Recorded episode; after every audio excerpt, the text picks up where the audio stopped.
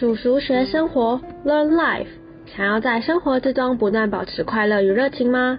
那就赶快订阅鼠鼠学生活，一起 Learn Life。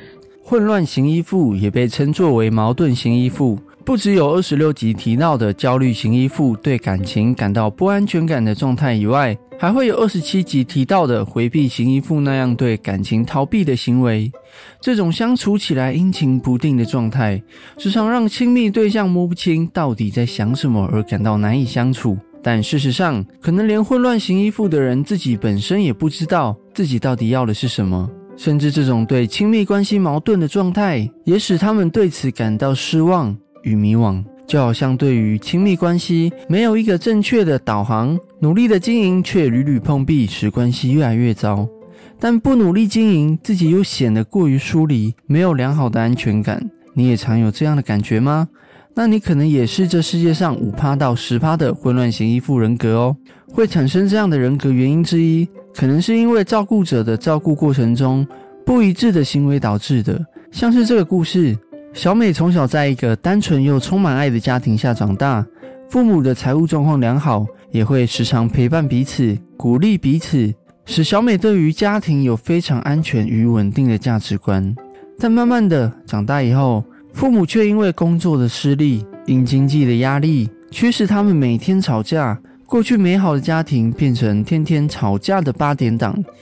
原本对于家庭满怀爱与期待的小美，变成常常要接受家人的冷暴力与情绪波及，最后家人离婚了，小美被迫要在父母中做选择。但眼下好像不管选择哪一方，都必定要有一方受到伤害。父母给予的反应也感觉像是说：“你不选我，就是在伤害我的感觉。”因此，小美对于亲密关系有着非常矛盾的经验。曾经在亲密关系中感到非常多的爱与温暖，但又觉得这一切只是个假象。深刻的觉得亲密关系的美好不是如自己能掌控的。渴望亲密，但又不知道如何维持好的亲密关系。这种对关系期待又害怕的心理状态，就让他成为了矛盾型依附人格。所以，如果我们要让自己在亲密关系中拥有和谐的美好，除了在前两集都有提到的方法与对于两种不安全依附的认识以外，了解安全型依附这样健康的依附模式也很重要哦。拥有一个标杆，透过了解安全型依附对于亲密关系的价值观与行为，就能帮助我们从矛盾走向肯定，创造与维持良好的感情经验哦。所以今天我们就要来分享。对于混乱型依附的我，觉得对亲密关系有正向信念，并能保持关系和谐的三个价值观。如果还不知道什么是感情依附理论的朋友，记得可以到二十五集看看哦。而如果你觉得自己是混乱型依附的朋友，不妨也了解看看前两集提到的焦虑型依附与逃避型依附哦。在开始之前，叔叔学生活是一个透过知识学习保持生命热情的频道。想持续获得满满的热情能量，欢迎帮我们订阅，给我们满满的支持与肯定吧。第一个，健康的关系是双方共同维持的成果。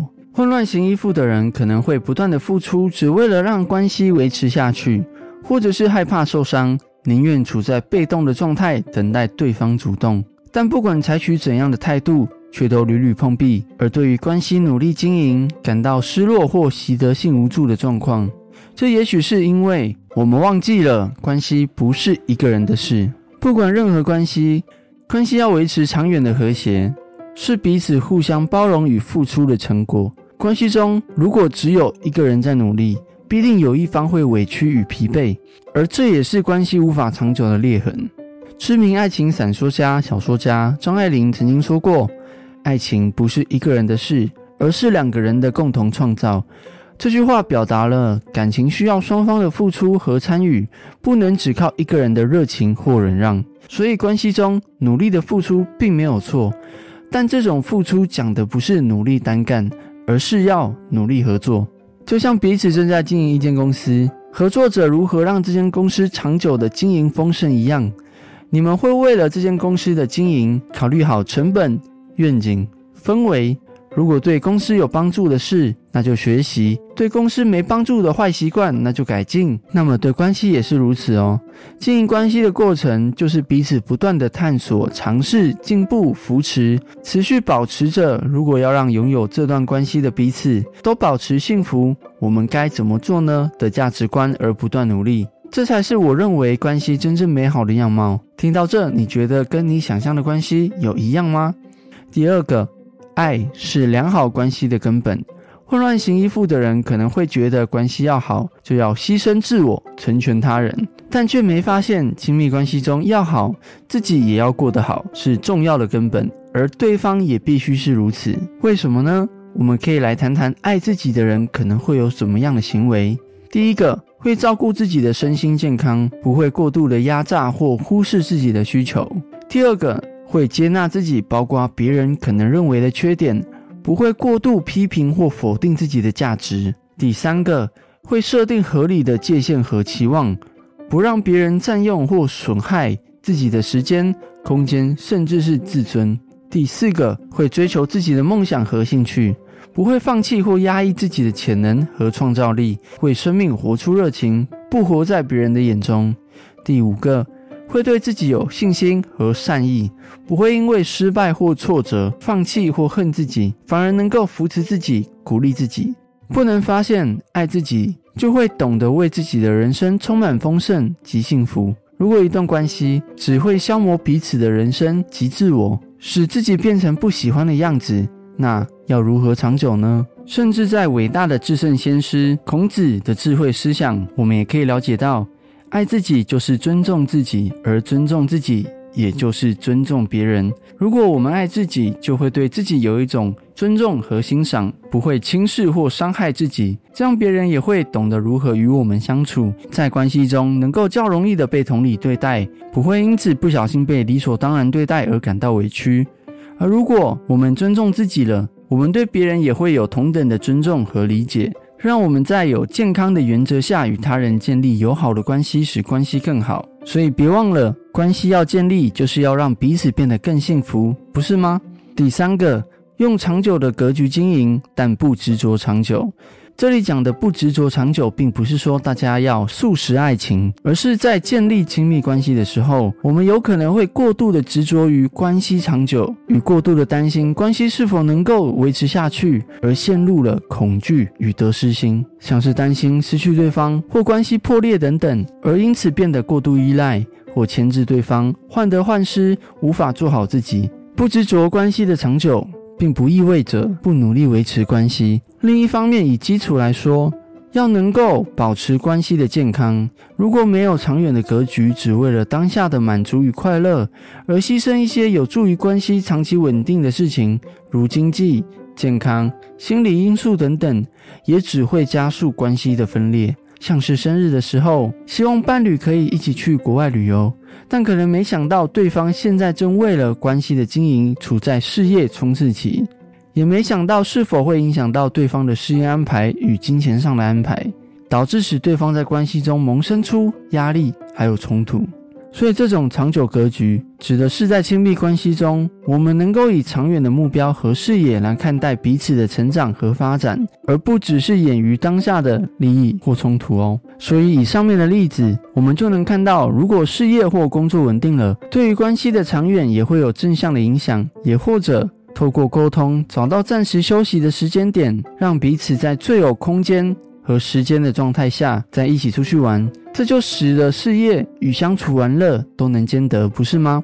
最后，就像刚刚提到的，我们也不应该让关系的长久这件事情成为一种无法弹性的束缚。像是明明个性、习惯、价值观已经相左的彼此，如果持续坚持这段关系，只会让彼此更糟。再经营下去，势必要有一方将就与委屈自己，甚至会剥夺自己的自我意识，那就不一定是好的哦。我认为人是会改变的。我们可能会经历环境的变迁与成长，使关系中彼此的需求和价值观开始不再与以前相同。像是原本追求感情的稳定，但现在对方开始对事业或自我成长有所兴趣。在这种情况下，能够放下执着和爱护对方的自由就非常重要哦。但这边可能有些人会说，那如果最后分开了怎么办？爱彼此不就应该要一直在一起吗？这里我自己体会到的是，在一起只是爱对方的一种选择，分开了不一定是不好的结局，也可以是因为爱而做出的选择与祝福。毕竟爱就是希望带来幸福，如果在一起只有伤害，那何必在一起呢？所以这过程可能是彼此看见这样的选择，是建立在彼此都能更好的前提之下所看到的结果。如果执着对方一定要在身边，那就不是爱了，而也许是一种自私哦。所以分享这一点，是要我们在关系中不畏惧与专注未来可能的分离与改变，并且把握与珍惜还在一起的当下，一起努力维持关系和谐的过程。也许未来会使彼此改变，但建立在这段关系还是有持续爱自己为基础的状态下，哪怕分开了，也不会因为为了关系失去自我而有得失心，彼此也会因为这段关系得到了更好的自我与回忆。所以。双方都会是真心爱与付出而受惠的人哦。有这种心态，并不是不爱对方，而就是因为爱，所以能够在不管任何关系的形式下，都依然能够祝福对方，甚至也祝福自己。而且对于某些人来说，也许正是这种不去担心彼此的分离，没有没关系，有了更好的这种状态下经营感情，就因此成为了关系维持下去的原因哦。以上这三个价值观，你觉得对你有帮助吗？欢迎留言跟我们分享。如果还想要听更多类似的主题，也欢迎留言跟我们说哦。最后想来分享我们在瀑布新出的电子书，里面有四种依附人格的互动习惯与对亲密关系的信念，并且会透过四则故事，可以帮助读者们更容易对号入座。里面有七大方法，三十多种小练习，帮助我们走向安全型依附。欢迎想了解如何走向安全型依附的朋友来看看哦。感恩大家收听叔叔学生活。如果今天的分享有帮助到你的话，欢迎帮我们按个喜欢及订阅哦。我是阿奇，大家下次见，拜拜。